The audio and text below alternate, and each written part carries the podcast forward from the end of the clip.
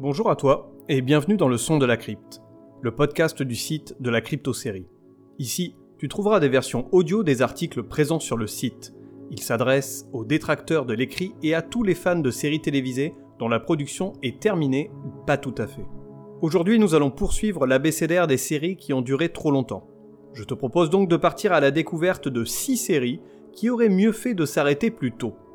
Tu peux d'ores et déjà retrouver l'actualité et toutes les infos de la crypte en version écrite sur le site www.cryptosérie.fr et en version audio sur YouTube, Deezer, Spotify et autres plateformes de podcast. Allez, c'est parti pour ce nouvel épisode intitulé L'ABCDR des séries qui ont duré trop longtemps, volé 4 sur 5.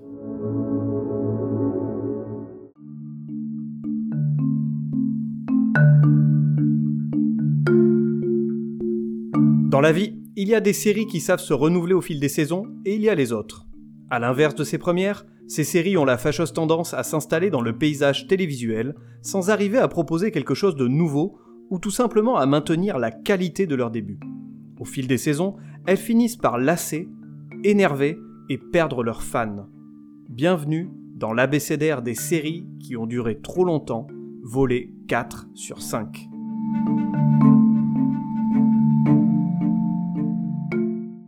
Comme à l'accoutumée, avant d'aller plus loin dans ce nouvel épisode, je t'invite à découvrir, si ce n'est pas déjà fait, les premiers articles de cet abécédaire. Tu les trouveras bien évidemment sur le site de la crypto-série.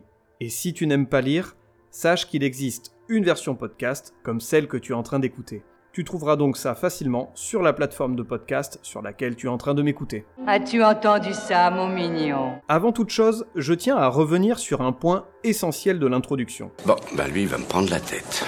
Les séries présentes ici même ne sont pas toutes de piètres séries. Pour la plupart d'entre elles, la qualité était même au rendez-vous dès le départ. Quoi Tu déconnes? Non, je, je déconne pas Là où le bas blesse, c'est évidemment qu'elles n'ont pas su s'arrêter à temps. Ouais, ça on s'en doutait. Il est parfois nécessaire de savoir dire stop quand un concept s'essouffle, lorsqu'un comédien principal quitte le navire ou même quand on arrive au bout de l'histoire. Jouer les prolongations n'amène alors rien de bon et dessert clairement la série. Ne nous l'aurons pas pour autant, car il y a certes des séries qui partaient sur de bonnes bases, mais il y a également des séries qui démarraient très très mal. Et à peine arrivé déjà dans la merde. Et malgré un départ plus que bancal, elles ont trouvé le moyen de poursuivre leur récit, et cela au détriment de tout bon sens. À croire que quand on a marché dans la merde avec le pied gauche, on n'a plus rien à perdre. Alors, autant se rouler intégralement dans cette matière fécale qui semble euh, si appétissante. C'est écœurant, t'es... T'es écœurant, t'es répugnant Figure-toi que la coprophagie doit être assez répandue chez nos amis producteurs de séries, car des séries de merde, ils tentent de nous en faire bouffer bien souvent. En d'autres termes, il s'agit d'un très gros sandwich à la merde et chacun devra s'en taper une bouchée. Mais cela est sans compter sur notre sagacité et notre envie intacte de déjouer leurs plans et de montrer que nous ne nous laisserons pas berner par leur goût infâme. Non au caca sériel, oui aux créations télévisuelles de qualité. Allez, tous avec moi. Non au caca sériel, oui au... Il est complètement fou ce type-là Je crois que je me suis un peu laissé emporter. Euh, revenons donc au sujet du jour. Maintenant que l'on sait où on va, il est temps de découvrir ces six nouvelles séries qui auraient mieux fait de s'arrêter plus tôt. Eh ben c'est pas trop tôt O comme Once Upon a Time. Once Upon a Time est une série diffusée de 2011 à 2018 sur la chaîne ABC. En voici son synopsis. Emma Swan débarque dans une petite bourgade tranquille du Maine. Tranquille Pas tant que ça. En effet, cette ville se trouve être un lieu où les contes de fées semblent prendre vie.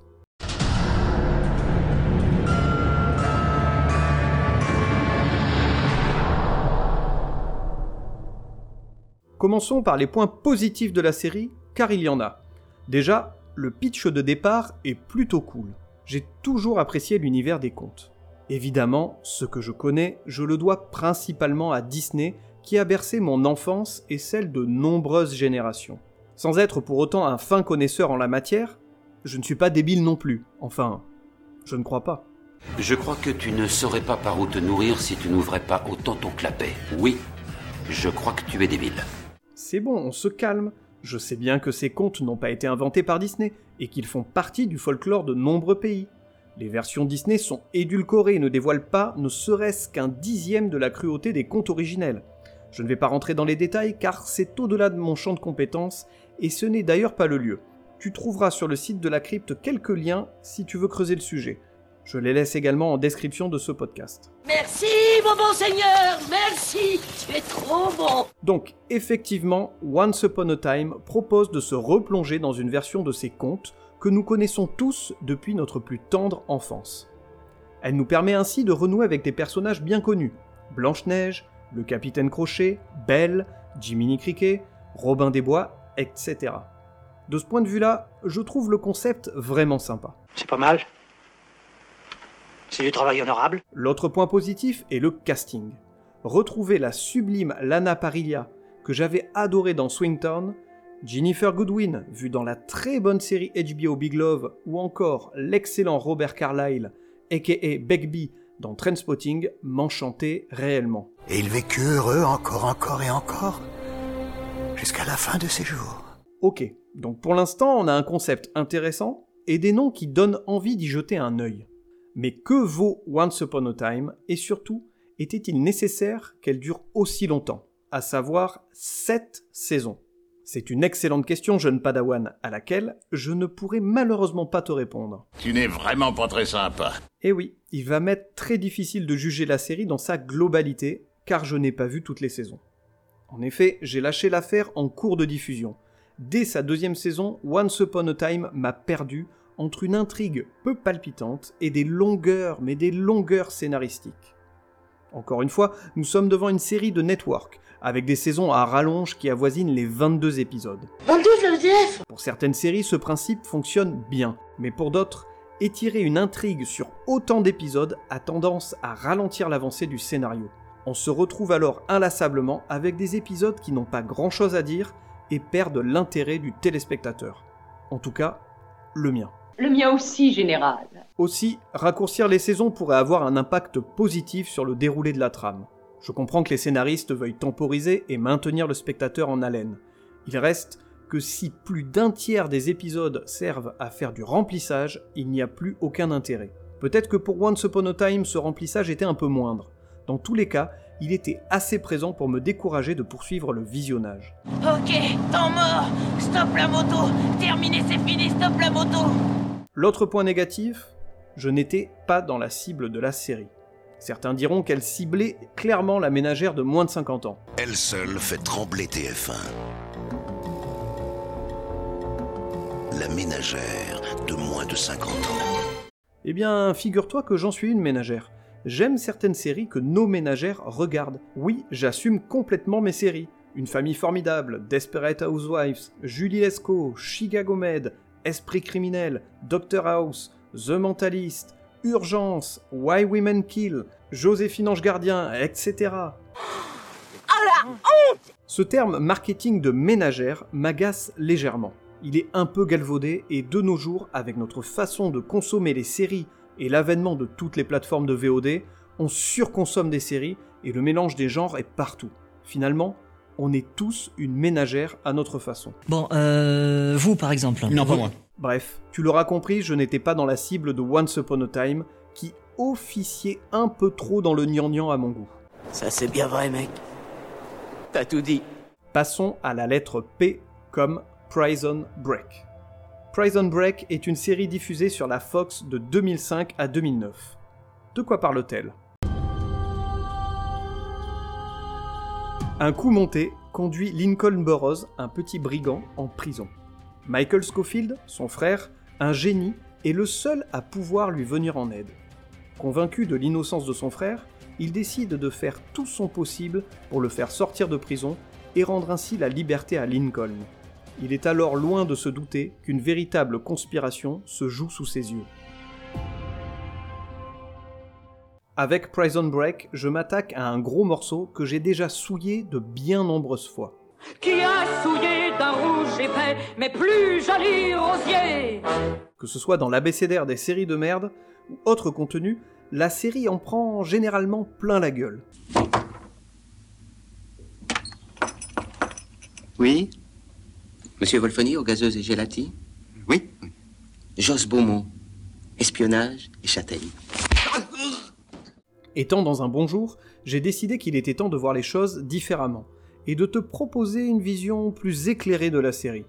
Ainsi, te présenter une approche plus réaliste quant à mon ressenti concernant la série de Paul Schering. Eh ben vas-y, je t'écoute. Prison Break est une bonne série. Non. Non, je ne peux pas. C'est plus fort que moi. Non, désolé. Mais Prison Break est une série de merde, c'est tout. Voilà, c'est dit, c'est une série de merde. Ça pose un problème à quelqu'un? Tu fermes ta gueule, connard. Prison Break est la meilleure série du monde. Avec ma cousine Kimberly, on a appelé nos fils Lincoln et Michael en hommage à la série. Alors tu fermes ta gueule et tu parles plus de ma série préférée comme ça. C'est compris? Ok, excuse-moi, grand Manitou de la fertilité consanguine. J'étais déjà au courant pour Lincoln, mais pas pour Michael. Vous allez trop loin, non? Et encore Il ne nous a pas parlé de sa fille qui, à coup sûr, s'appelle Tokyo ou Nairobi. Franchement, Prison Break est un problème. Si des parents en viennent à nommer leurs enfants d'après les héros, mais où va le monde? Il part déjà assez en cacahuète comme ça. On n'a pas besoin d'excentricité de ce genre. Oui, oui, mais non. Attendez de toucher le fond, monsieur. Et là, un bon coup de talon, et vous remontez à la surface. Ça, vous me conseillez de me noyer? Non, c'est une image, monsieur. Bref, tu connais déjà mon aversion pour la série, je ne vais donc pas rentrer dans les détails. Mais en substance, ce que je peux te dire, c'est que Prison Break avait une bonne idée de départ. Il a malheureusement fallu que l'appât du gain pousse la chaîne et les producteurs à prolonger la série, non pas d'une, ni de deux, mais de trois putains de saisons, avec en prime un revival en 2017 pour une cinquième et ultime saison. Entre nous, espérons-le. J'espère que tu dis vrai. Toutes ces années ont malmené l'intrigue et les personnages pour nous proposer finalement une fiction sans saveur et ridicule.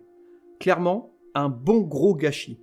La conclusion est simple, Prison Break aurait dû se limiter à une seule saison. Il a raison Et je ne parle même pas du générique français avec Faf la rage dedans, très certainement la musique de mariage de nos amis consanguins, mais je ne dis rien. Oh, et puis si j'en parle de ce générique, c'est de la merde Sur 20 Comme dirait chez Chounet. Son visage est beau, royal, majestueux, aimable, doux au baiser. C'est au tour de la lettre Q, comme Quantico. Quantico est une série policière à mystère diffusée de 2015 à 2018 sur ABC, encore elle. Voici son synopsis. La série suit la vie de jeunes recrues du FBI à Quantico quand l'une d'entre elles est accusée d'un acte terroriste sur le sol américain. Allez, pas de repos pour les braves. On est dans les séries de merde, on y reste. Après Prison Break, c'est au tour de Quantico. Eh ben ça promet. La série se compose uniquement de trois saisons. Et bien que cela puisse te paraître peu, c'est déjà beaucoup trop. Personnellement, il m'aura fallu trois épisodes pour me lever de mon canapé, me diriger vers ma télévision et cracher le plus beau glavio sur mon écran. Je sais, ne me dis rien, il y a un petit côté famille groseille en moi. Tiens, voilà l'autre enclumé. Pour qui elle se prend avec sa tronche de fion? Tu l'as pas raté, mon toc-toc Bouffiasse Ouais, je me la mettrais bien sur le bout. Alors, pourquoi tant de haine envers cette série, me diras-tu? Je t'explique cela en trois points. Trois raisons qui font que Quantico est une mauvaise série qui a duré trop longtemps, et qui n'aurait même pas dû exister. La première raison est simple. Quantico est typiquement le genre de série qui veut trop en faire. Oui, c'est une erreur, une épouvantable erreur. Ils sont allés trop loin, c'est de la folie. Dès le pilote, la série cherche à en mettre plein la vue avec une histoire rocambolesque. Et pour en mettre plein les mirettes aux téléspectateurs, rien de plus simple que de déclencher un événement majeur tragique. Ainsi, en changeant le fil du récit et en offrant quelque chose de percutant au public, les scénaristes tentent alors de capter l'intérêt de celui-ci pour l'entraîner dans son histoire. Cela fonctionne, et nombre de séries plus ou moins récentes et aux genres différents ont relevé le défi. Je pense notamment à Lost, Desperate Housewives, Les 4400, Le Prisonnier, Designated Survivor, Homeland, etc. En revanche, certaines séries se sont complètement plantées en nous offrant ce genre d'intrigue mystérieuse qui pète plus haut que son cul. Ouais, ouais, venez se la péter avec sa petite flamèche là. Je pense à des séries comme Manifest, Flash Forward, The Event, How to Get Away with Murder. Je ne vais pas me faire des amis là. Émergence. Ça va, ça va, on a compris. Bon, je ne remets pas en question l'idée de départ qui peut être bonne, mais plus ce qui suit avec notamment des intrigues inintéressantes qui servent à combler le vide intersidéral de la série ou ce besoin incessant de relater continuellement la même histoire avec un pseudo-complot au sein du gouvernement et patati et patata et patati. Bah, bah, bah, c'est les bonbons qui collent au papier. Putain, même Petit Ours Brun est plus habile dans sa façon de nous narrer les conneries qu'il va faire pour se faire fâcher par ses parents. Oh, oh tiens, voilà quelqu'un. Petit ours brun, coucou. Mais ta gueule Ce petit compoilu a la faculté de créer plus d'anxiété en moi que n'importe quelle série qui va finir par nous pondre infatigablement le même refrain. Et ça continue encore et encore. La deuxième raison fait écho à un point que je viens d'aborder, à savoir les intrigues annexes. Certes, il y a la trame principale, avec cette enquête pour savoir qui a pu commettre l'exaction décrite dès le premier épisode. Tu remarqueras que je ne spoil pas, au cas où tu souhaites regarder la série un jour ou l'autre, certainement un jour où la dépression te gagnera. Regarde ça Regarde ça Chaque fois que je déprime, ça me déprime Et à côté de cette partie du récit, il y a toutes les histoires inintéressantes qui viennent se greffer. Ici, elles sont représentées par les flashbacks au sein du camp d'entraînement. Bien entendu, la série apporte un peu de matière à son récit, en présentant les personnages, les relations qu'ils entretiennent entre eux et tout le tintouin. Sur le principe, rien à redire. Encore faut-il le faire avec parcimonie, que ça ne prenne pas le pas sur l'intrigue principale, et que le tout reste un peu divertissant. N'êtes-vous pas rassasiés? Ne vous êtes-vous pas assez divertis? Eh bien non, pas chez Quantico. Ici, on veut du cul. Rien du sexe, sexe, sexe, Oui, oui, sexe c'est bon, j'ai compris, Dex. Le thriller policier annoncé au départ devient rapidement un teen drama dans lequel on suit les histoires d'amour des étudiants du FBI. Franchement, ils passent plus de temps à se bécoter qu'à suivre les cours. Mais viens, petit bisou, viens là, viens là, hé, hé, hé Ok, ils sont jeunes et beaux et ils ont envie de s'envoyer en l'air. On sent bien que ça les démange dans les sous-vêtements. Mais on s'en fout de leurs histoires de cul. Ce n'est pas le miel et les abeilles, bordel de merde. C'est une putain de série officiant dans le thriller d'espionnage. Y a un problème, non? Ça c'est bien vrai, mec. T'as tout dit. Ce qui nous amène à la dernière raison, le jeu des actrices et des acteurs. On sent que les membres du casting ont passé plus de temps à choisir les comédiennes et les comédiens sur leur plastique plutôt que sur leurs compétences. Un cul de bonne femme. Oh, il est magnifique. Je vais le peindre en vert. En bleu, en rouge, en jaune. Le casting est digne d'une série pour ados où tout le monde est parfait. Une plastique irréprochable au détriment d'une qualité de jeu. Attention, cela ne veut pas dire qu'il faut être moche pour bien jouer, ou que tous les agents du FBI sont des laidrons. Il m'a dit t'es vieille, tu pues. Il m'a même dit t'es moche. Mais un peu de réalisme aurait été le bienvenu. Tu l'auras compris, Quantico ne m'a pas du tout convaincu. Une seule saison, voire aucune, aurait été parfait. Oui, c'est évident. C'est au tour de la lettre R comme Rescue Me. Rescue Me est un drame centré sur une caserne de pompiers, diffusé sur la chaîne américaine FX de 2004 à 2011. De quoi parle-t-elle?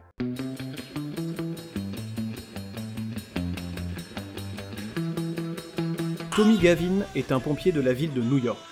Tout en essayant de sauver des vies dans son quotidien, il est en lutte perpétuelle avec ses propres démons, ses addictions, sa famille qui se brise et les réminiscences atroces d'un événement tragique qui a frappé son pays quelques années plus tôt, le 11 septembre 2001.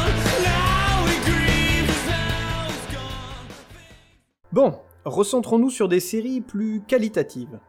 Portée d'une main de maître par Dennis Leary, son scénariste, créateur, producteur et interprète principal, Rescue Me a tout d'une grande série. Je suis une grande fille, je sais lasser mes sandales toute seule. Encore assez méconnue en France, il n'y a pourtant aucun doute. Elle n'est pas bien loin des plus grands dramas des années 90-2000. Les Sopranos, The Shield, Six Feet Under, Oz et bien d'autres noms aussi prestigieux. Ah, sans oublier bien entendu Prison Break. Non, je déconne. Ah, sacré Hubert toujours le mot pour rire. oui, je sais, je suis un petit farceur, j'aime les blagues. Bon, la force du show signé FX est d'avoir su aborder avec beaucoup de finesse des sujets comme les addictions, notamment l'alcool et le sexe ici. Mais des sujets aussi comme la famille, le patriotisme ou encore l'amitié. Pour traiter subtilement de tout ça, elle n'est pas tombée dans l'écueil de nous présenter des personnages trop caricaturaux ou tout simplement mal écrits. Chaque protagoniste de Rescue Me est intéressant à suivre, la palme revenant à Tommy Gavin, qui s'intègre parfaitement dans la liste de ces séries aux héros torturés et ultra charismatiques, à l'instar d'un Vic dans The Shield, d'un Dexter dans Dexter, d'un Tony Soprano dans Les Sopranos, ou d'un Walter White dans Breaking Bad. En effet, Tommy est un homme sauvage, avec un goût prononcé pour l'autodestruction. Tous ces contrastes font de lui un personnage à la fois attachant et détestable. Je te déteste, tu m'entends? Je te déteste, je te méprise, je te hais T'as autant envie de le prendre dans tes bras pour le consoler lors de ses passages dépressifs et addictifs que de le baffer lorsqu'il fait le con avec les femmes qu'il côtoie. oh Richard Oh, wow Wow Will Smith just smacked the shit out of me. Rescue Me est une série à la fois drôle et touchante. Elle est profondément humaine et juste lorsqu'elle traite de sujets comme l'amitié ou la famille. D'ailleurs, ce rapport avec la famille est palpable tout au long de la série. Tommy tente de sauver son mariage et ses relations amoureuses, mais en vain. Il tente également d'être là pour ses enfants. On sait qu'il les aime, mais ses tourments prennent trop souvent le dessus, ne lui permettant pas d'être l'homme qu'il aimerait être. Je vais devenir roi de la terre des lions L'importance de la famille est également représentée par le cousin de Tommy, celui mort lors des attentats. Je précise de quel cousin il s'agit car il en a une tripotée le mec. À croire que les moyens de contraception chez les Gavin ne sont pas très répandus. Ça copule et ça copule chez eux. Malheureusement, je n'ai pas encore trouvé le moyen de stabiliser les reproductions. Mais c'est l'affaire de quelques jours. Et donc ce cousin, lui aussi pompier et érigé en tant que héros, hante Tommy et n'hésite pas à le confronter à ses propres démons. Ce qui nous offre des échanges percutants et remplis d'émotions, tant on sait que cet événement tragique a été le déclencheur de bien des maux pour Tommy. À noter que la famille n'est pas uniquement décrite sous le joug de la famille nucléaire, au sens ethnologique du terme. J'ai rien compris. Rescue Me est une série sur les pompiers. Alors oui, on a l'occasion de voir des interventions sur le terrain, mais le cœur de la série n'est pas là. Le show nous montre avec beaucoup de réalisme l'aspect communautaire et familial présent au sein d'une caserne. Les pompiers sont là les uns pour les autres et forment une véritable famille, une famille de cœur. C'est vraiment beau ce que je dis quand même, tu ne trouves pas? Il a un talent fou, vous ne trouvez pas? Je l'adore. Il est tellement sexy. Comme tu peux le voir, Rescue Me est une série que j'affectionne particulièrement. Mais malgré tous ces bons points, je reste persuadé que la série aurait mérité quelques saisons de moins. Cet effet ventre mou dont je parle depuis le début de cet abécédaire des séries qui ont duré trop longtemps est également présent dans le show de Dennis Leary. Avec un début fascinant et une fin digne de ce nom, la série s'est retrouvée vers les saisons du milieu avec une certaine perte de vitesse. Ça fait un peu chier, mais c'est bien. Il y a quelques redites avec un Tommy qui retombe dans ses travers et une impression de tourner en rond s'installe. Une sensation que la série cherche à aller de plus en plus loin dans le trash plane aussi au-dessus d'elle. Il faut pourtant en faire abstraction et l'accepter, car ce postulat est posé dès les premiers épisodes. Bon, si tu lis entre les lignes, tu vois bien que je ne suis pas vraiment convaincu par mes propres exemples. J'avais bien compris. Effectivement, une ou deux saisons en moins n'auraient pas fait de mal à Rescue Me. Il reste que la série est une grande série qui a su rendre un bel hommage aux héros morts lors de ce jour tragique qu'est le 11 septembre 2001. Merci beaucoup, Ben Laden. C'est au tour de la lettre S comme Sliders, les mondes parallèles. Sliders, les mondes parallèles est une série américaine de science-fiction diffusée dans les années 90. En France, nous avons eu la chance de la découvrir sur M6. Voici son synopsis. Et si l'on découvrait ici, sur Terre, d'autres mondes inexplorés, où tout serait possible?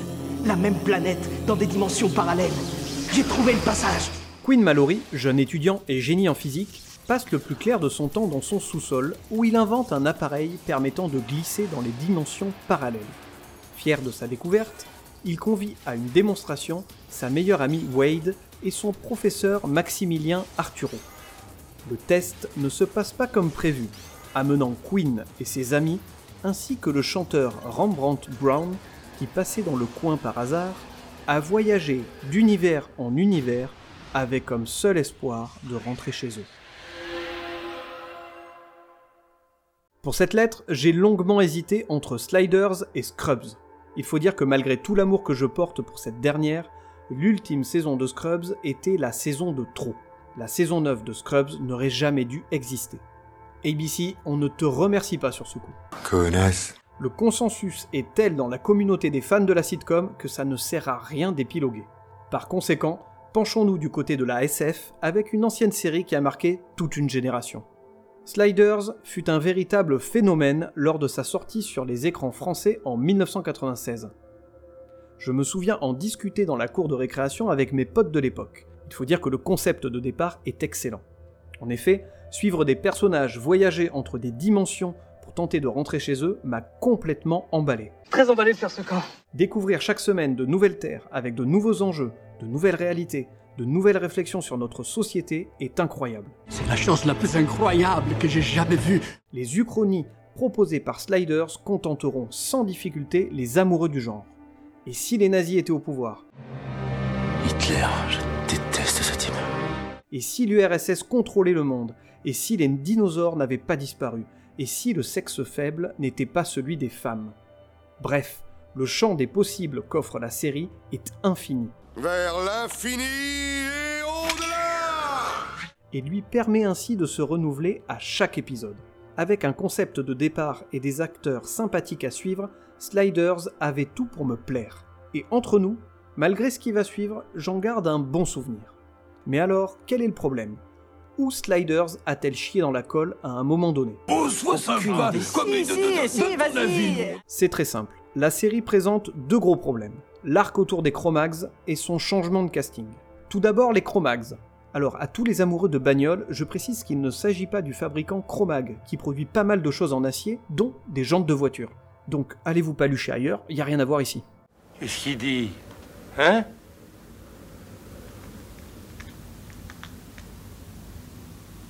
Je comprends rien.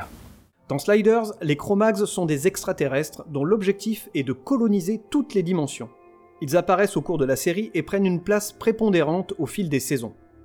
L'idée d'intégrer ces antagonistes face à notre petit groupe de glisseurs est plutôt bonne.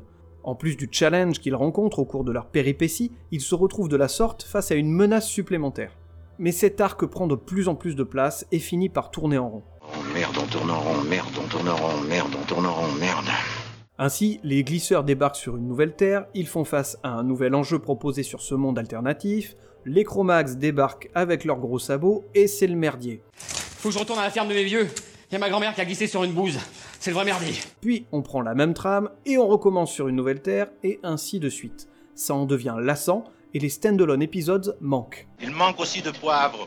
L'autre problème réside dans le casting de la série, qui a évolué, voire complètement changé au fil de la série. Les saisons 3 et 4 ont vu disparaître Queen Mallory, interprétée par Jerry O'Connell, Wade Wells, interprété par Sabrina Lloyd, et le professeur Arturo, incarné par John Rhys Davis. Des départs très dommageables pour la série, qui a également subi le départ de Tracy Tormé, son créateur. Franchement, t'as le créateur qui se barre, et les trois personnages principaux, heureusement Rembrandt était encore là, et tu poursuis la série? Il y a un problème quand même, non? C'est comme si dans Retour vers le futur, le réalisateur, Robert Zemeckis donc, se barrait, ainsi que Michael J. Fox, Christopher Lloyd et Thomas Wilson. T'en fais quoi après de tes suites? Eh bien rien, personne n'en veut, personne n'en veut. Mais je vous dis la vérité, je vous le jure, il faut que vous me croyiez. Ce que j'essaye de te dire, c'est qu'il aurait été préférable de mettre fin à Sliders après ce changement de casting. Car franchement, ce n'est pas les deux rigolos qu'ils ont rajoutés au casting qui ont arrangé les choses. Et je n'ai rien contre Carrie Vurer. Mais c'est quoi cet accent débile? Et qui est Maggie Beckett, l'actrice est tout simplement parfaite. Parfaitement bonne, oui, et c'est tout. Regarde-moi l'arrêt de son cul. C'est quand même plus beau que la face de la Vierge, non? À part bouger son petit cul dans des shorts que ma fille de 8 ans pourrait porter, on ne peut pas dire que son jeu d'actrice soit bon. Elle est mauvaise. Je suis pas mauvaise. Je suis juste dessinée comme ça. Et le pompon en revenant à coup sûr à Charlie O'Connell et Robert Floyd, respectivement Colin Mallory et Mallory. Alors, j'ai rien contre Jerry O'Connell, mais le mec, il se barre de la série, et il nous laisse entre les pattes de son frangin qui joue comme les pieds. Mais c'est quoi ça, mec? Tu fais plus jamais ça. Mais quel connard ce type Bon, et euh, attardons-nous un petit peu sur Robert Floyd, hein, parce que lui, c'est vraiment la cerise sur le gâteau du pompon. Le mec a le charisme d'un édredon sur lequel t'as même pas envie de te coucher. Il passe son temps à faire des blagues salaces qui ne font rire que lui. Alors, je comprends qu'il soit difficile de prendre la relève de Jerry O'Connell, qui durant 4 saisons avait plutôt fait du bon boulot. Bon, et bien dans ce cas, c'est très simple. Tu prends pas sa relève, tu te casses, tu te casses, connard Fous le camp de là Fous le camp Tire-toi Monte Bon, je me détends. Détends-toi Respire à fond De toute façon, j'en ai fini avec la série. Pour conclure, Sliders les mondes parallèles mérite au moins d'être vu pour ses premières saisons et son concept original. Pour aller plus loin sur la série, je t'invite à regarder la vidéo que lui a consacrée l'excellent Monsieur Mea. Et n'hésite pas à prolonger son incursion sur sa chaîne YouTube, car il y a quelques pépites, et je pense notamment aux vidéos sur mon jeu vidéo culte Monkey Island.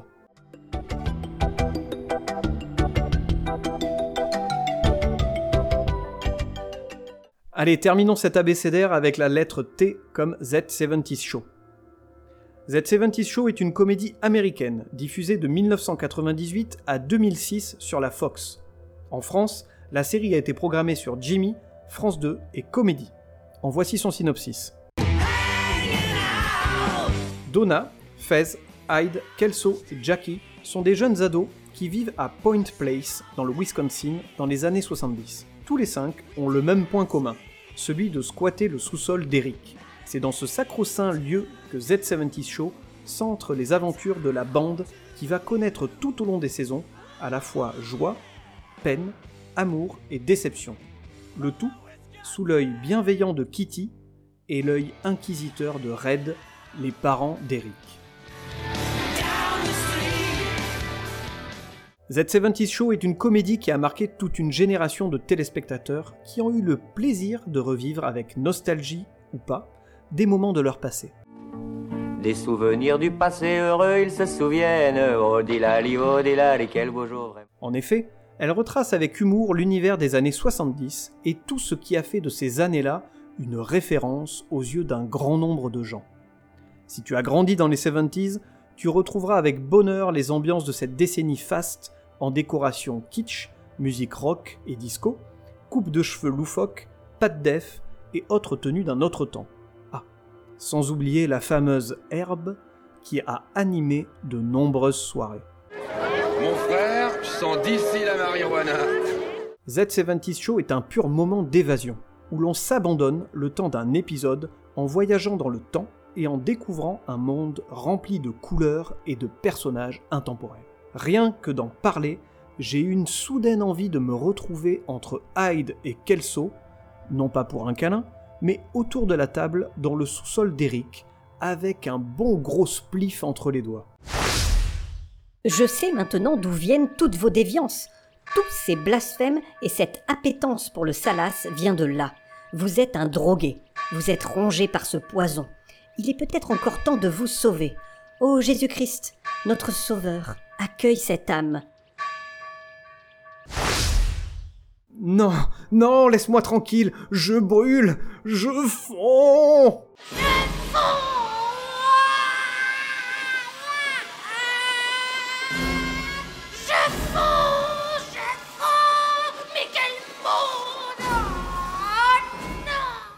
C'est bon Elle est partie la bigote? Ouais, j'ai un sacré talent d'acteur. hein. Donc, Z70 Show, sur la forme, c'est validé. La sitcom est parfaite et nous replonge avec beaucoup de réussite dans les années 70. Qu'en est-il du fond? Là aussi, Z70 Show relève le défi en étant tout simplement très drôle. Faut quand même avouer qu'on se marre bien. Pour une comédie, cela peut sembler logique, mais quand je pense au nombre de comédies que j'ai commencé et stoppé au bout de seulement quelques épisodes, car elles ne me faisaient pas rire du tout.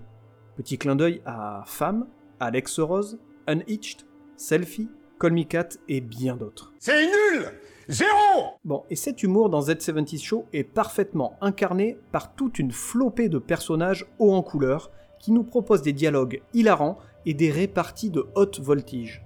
Citons-les. Il y a Eric, le fils qui déçoit continuellement son père et un sacré loser en amour. I love you, Eric.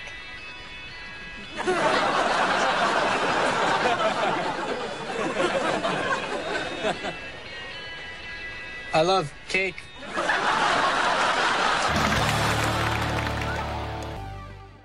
Il y a Red, le père de famille qui passe son temps à râler et traiter chaque humain de cette planète de dumb ass. You know, it seems like bad things are always happening to me.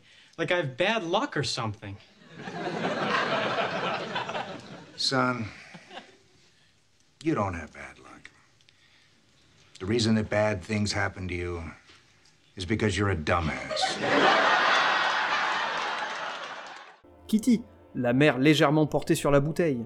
think I know what the problem is. All right, fine. I drink a little. Laurie, la sœur d'Eric, qui n'est autre que la traînée du quartier, voire du pays tout entier. Jackie, la fille superficielle. Kelso, l'abruti de service.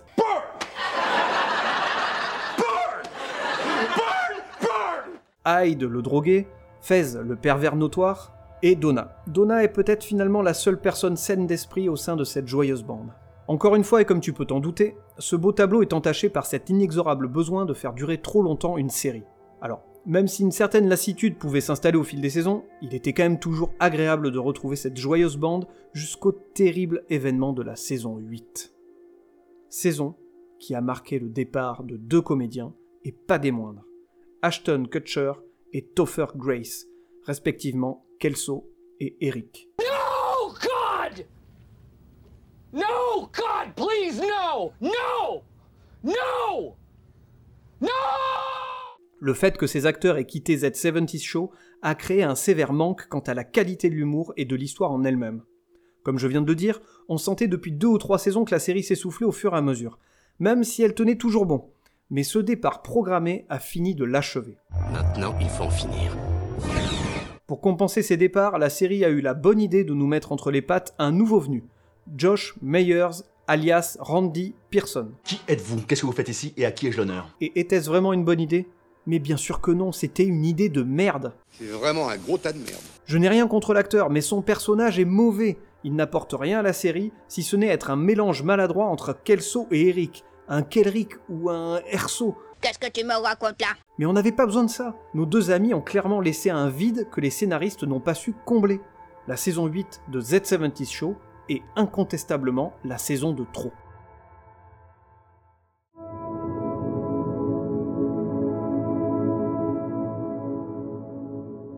Ce quatrième volet de l'abécédaire des séries qui ont duré trop longtemps s'achève ici, et si tu es arrivé jusqu'à la fin de cet épisode, je t'en remercie. Je parie qu'on avait quand même quelques séries en commun. Si tu en avais d'autres, ou que tu n'es tout simplement pas d'accord avec ma liste, n'hésite pas à aller commenter cet abécédaire sur le site de la crypto-série ou à venir me partager le tien sur les réseaux sociaux, Instagram, Twitter et Facebook. Tu peux retrouver tous les épisodes du Son de la Crypte sur toutes les plateformes de podcast, ainsi que sur la chaîne YouTube de la crypto-série. Je te donne rendez-vous prochainement pour un nouvel épisode du Son de la Crypte. D'ici là, profite de la vie et bisous